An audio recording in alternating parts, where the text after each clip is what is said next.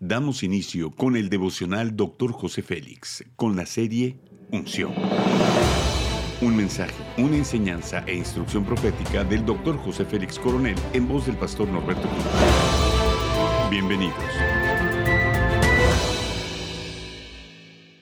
Capítulo 2, alineamiento, tema El valor de la santidad. Salmo 119, 97 dice, ¿cuánto amo tu ley? Todo el día es ella mi meditación. Cuando conocemos la verdad de la santidad, se vuelve algo irresistible. Quizás la santidad no ocupa un lugar primordial en nuestros temas de conversación. Tenemos que recordar que quienes están en el cielo no cesan de hablar de ello. Es importante recuperar la verdadera santidad para verla en toda su belleza, tal como lo es la palabra de Dios que la revela a través de las escrituras. No podemos esperar a ser perfectos para servir como Dios. Tenemos que disponer nuestro corazón y encontrar el espacio para ofrecer nuestros dones, talentos a Dios. La palabra santo significa cortar, separar, ser apartado, distinto, diferente.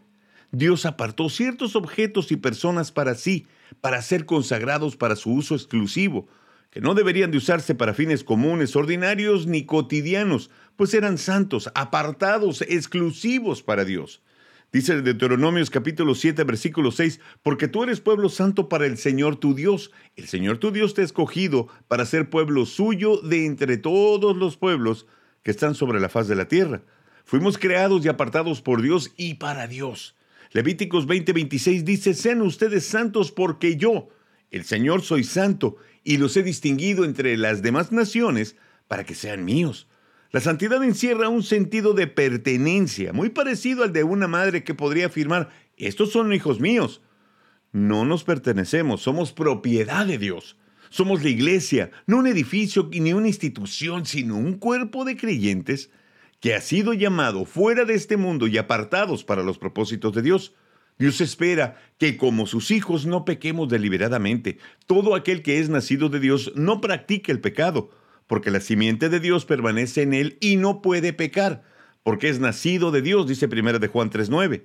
La evidencia más real de que hemos nacido de nuevo es el comportamiento justo y santo.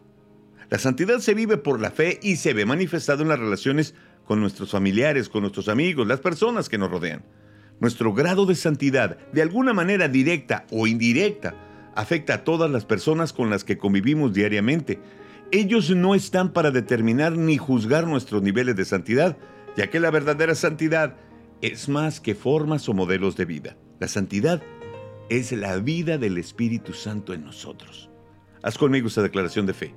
Su santidad es el valor más grande que puedo tener, porque abarca toda su presencia. Amén. Ora conmigo. Amado Padre, renuncio a todo legalismo. Me has hecho libre por el sacrificio de tu Hijo, y no vivo para mí, sino para agradarte. Me apartaste desde el vientre de mi madre. Me diste una identidad y una asignación. Amén.